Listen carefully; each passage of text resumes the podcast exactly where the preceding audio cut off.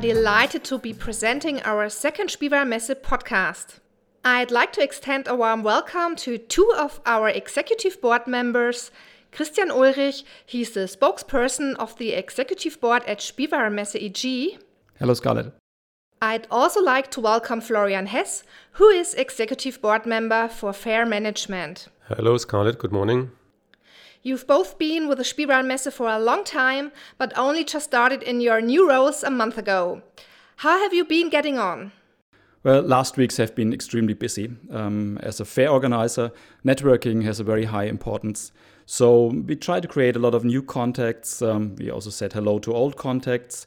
We had, like many companies, um, a lot of uh, virtual meetings, but which I like very much, um, we had more and more physical ones. Um, but already during the past year, um, we have been involved in nearly all the decisions referring to the time um, after the 1st of July. Um, but uh, there was no business as usual in this time. So it was mainly about managing the crisis um, in times of Corona and uh, prepare the company and our affairs for different possible future scenarios. So at least that was my impression. What about you, Florian? Mm, well, uh, for me, it felt pretty pretty similar. Um, it's good. We're, we're a team of three. Our colleague Jens Pflüger, Christian, and myself were working very closely already together uh, in the past. And after now a very good and thorough transition period, we were happy to start for real now in July. A lot of work to do, as Christian said. And I think we are well on track. But w- one thing is sure the future is more uncertain than it uh, was before. And so to speak, these are challenging times and also interesting perspectives that uh, we see for our business. So we're, we're happy to uh, to be in place now, and we're looking looking forward to uh, making things move. Yeah, great. Could you shed more light on what impact the pandemic has had on our company? How has it changed it? Not very surprisingly, it worked as a kind of accelerator for digitization. So concepts which often already have been existing have been uh, implemented much faster in this time. But the digitization had two facets. So, one inside the company. So, there are still a lot of analog processes that had to be changed. There are um, many data silos. Um, so, they had to be brought together to get one data pool to get a real picture of the activities and also of the needs um, of our visitors and exhibitors. But in the end, it's not really new for fairs um, to reflect the activities within the markets and also the society, but it's the dynamic that's uh, changing. What does this mean, especially for the trade, as one of our main target groups? Which way are things moving here? What trends are emerging?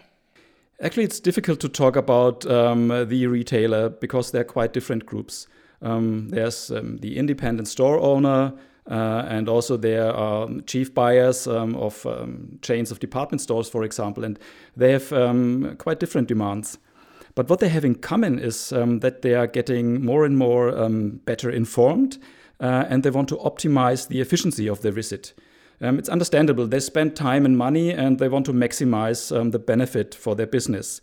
And to become more efficient, um, a careful preparation, of course, um, is essential.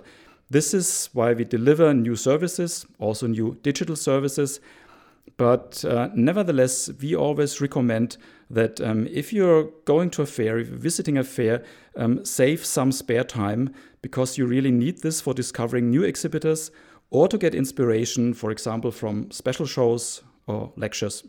And what demands are showing themselves in terms of our exhibitors, Florian? Um, well, exhibiting in a, in a trade fair had become a bit of a routine for many exhibitors before the pandemic. And the patterns were very much the same every year. There were not many surprises. For us, physically, we did not see many changes in stand design, for instance, certainly no drastic changes. And the fair was always about getting appointments done in a very efficient way. And even outside the fair, there was a lot of routine, which is not entirely bad, don't get me wrong. Um, there's, a, there's a good thing also in, in tradition um, sometimes, but even the same hotels were booked for many years, and even some routine in what people were doing in the evenings, the same restaurants, etc., etc. And then the pandemic has caused a lot of disruption, and this, in my opinion, can also be quite quite good. And nothing will be like before, and many things I think also from our exhibitors are reconsidered and reevaluated. I think we will see new forms of presenting oneself at Spielwarenmesse exhibitors will have to find and they will find new ways to organize themselves. And that will certainly anything else than boring. So I think there will be interesting Spielwarenmesse events ahead. My, my feeling is that there will be a return to the essence of live communication at a trade fair. So, so to speak, some back to the roots, but uh, with a new twist. Does this mean there's no room for having fun anymore?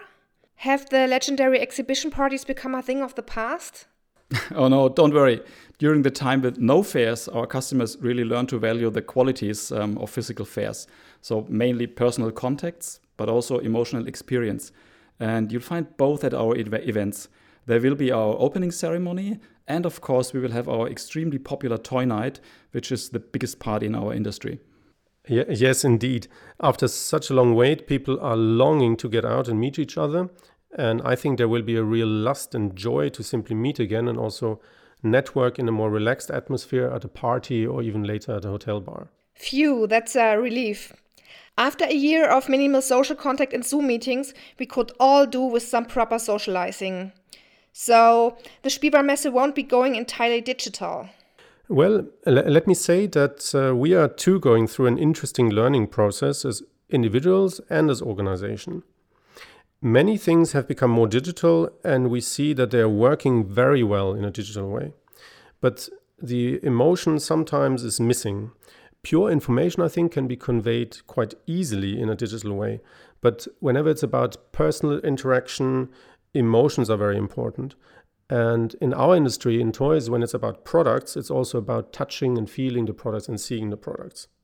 So I think digitization has to be applied, uh, let's let's say, in a reasonable and pragmatic way. Then I think it can be a very po- powerful way to support and even make things better that were purely analog before.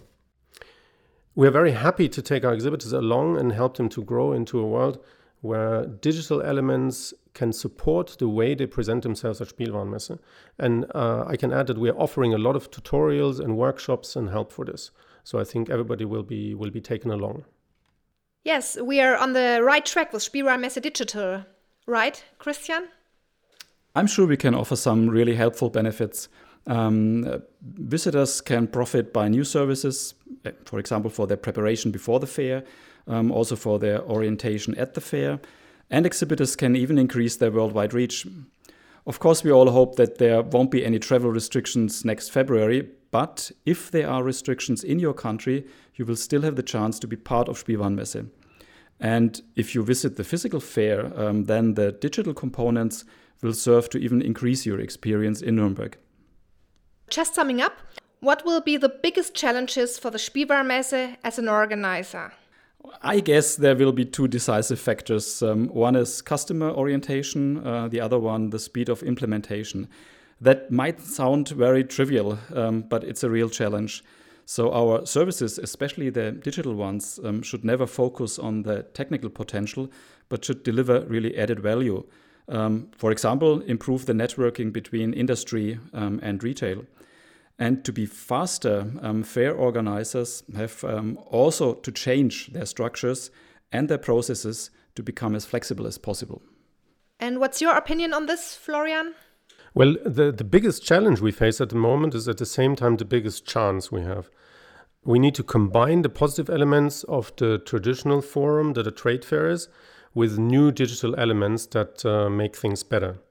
And in this, I think we have to balance the rational arguments on one on the one hand and also emotional aspects on the other side and both will contribute to to the Spielwarenmesse let's say of the future and one thing is also clear for us one one has to have a certain degree of, of boldness and courage to try new things and if we listen to our partners our target groups and our customers and if we take them along the journey i think we cannot go wrong what a great way to finish Thank you, Florian Hess and Christian Ulrich.